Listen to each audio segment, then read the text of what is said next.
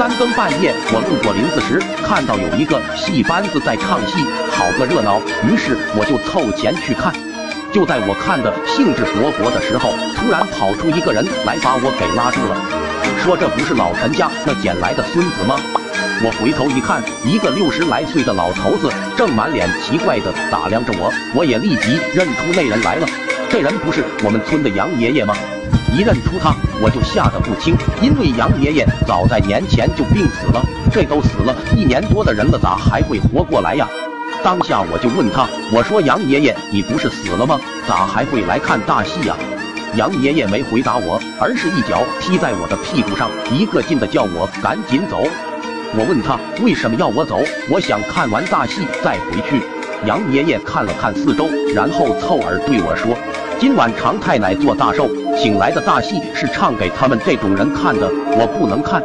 总之一句话，就是要我立马回家去。”就在这会儿，突然走过来一个满头白发的老太太，骨瘦如柴，满脸皱纹，将脸凑到我面前，吓了我一跳。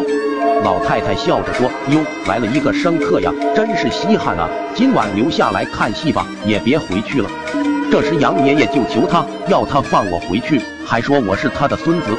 老太太听后叹了口气，于是就摸了摸我头，说喜欢我这小孩，以后有事可以喊他名字。他自称自己是常太奶。